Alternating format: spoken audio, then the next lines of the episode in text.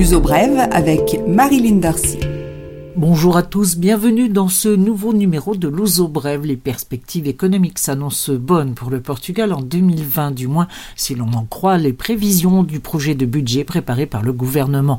Le pays sortirait du déficit avec même un excédent de 0,2% du PIB et une croissance de plus 2%. Des prévisions optimistes qui n'ont pour l'instant pas convaincu grand monde. Le budget pour 2020 sera examiné puis voté la semaine prochaine. Le Portugal est toujours une destination touristique bon marché ou accessible, cependant les prix augmentent et l'impact se fait sentir sur le pouvoir d'achat des Portugais. L'alerte est lancée par les spécialistes de ces questions de consommation. Le prix de l'immobilier a un impact important puisqu'on estime l'évolution des prix entre 2013 et 2018 de 32% cumulés. En revanche, les salaires portugais stagnent et ils sont en moyenne 45% inférieurs à ce qui se vérifie ailleurs en Europe. Autre mauvaise nouvelle, le déclassement du Portugal en ce qui concerne l'action du pays sur le climat. Le Portugal chute de 8 places dans le classement du Climate Change Performance Index présenté à la COP25 qui s'est déroulée à Madrid.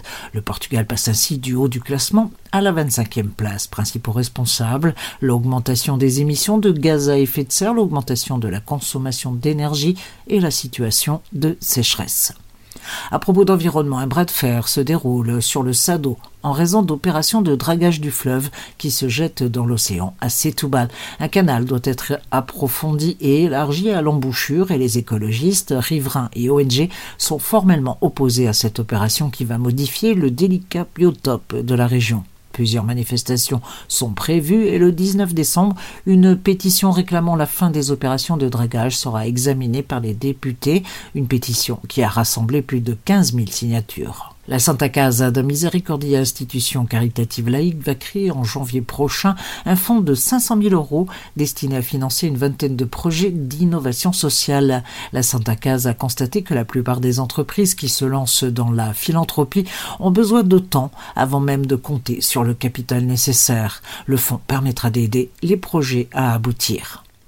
Une peine exemplaire car elle concerne la dégradation du patrimoine de l'humanité. De cyclistes en BTT ont abîmé des rochers portant des gravures paléolithiques au lieu dit Ribeira de Piscouche dans la région de Foscoa tout à fait au nord du Portugal. Le ministère public n'a pas aimé et les fauteurs ont en cours entre 2 et 8 ans de prison et une amende de 125 000 euros pour réparer les dégâts.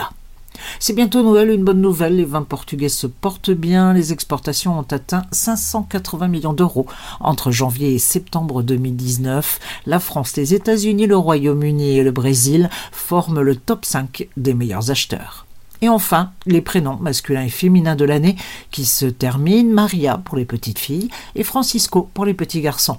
Maria a régné très longtemps mais a dû céder la place à Anna avant de retrouver la première marche du podium. Elle a été longtemps accompagnée de José, puis surtout de Juan du classique En somme, et sachez que l'année écoulée a apporté son lot de Kevin, Brianna et Enzo et de Noah, Lia et Eva chez les petites filles. La page des entreprises, la CP, les chemins de fer portugais, va mettre en vente des billets à 5 euros sur les trains Intercidade ou Alpha Large. Du 20 décembre au 15 janvier, on trouvera près de 5000 billets avec 80% de réduction.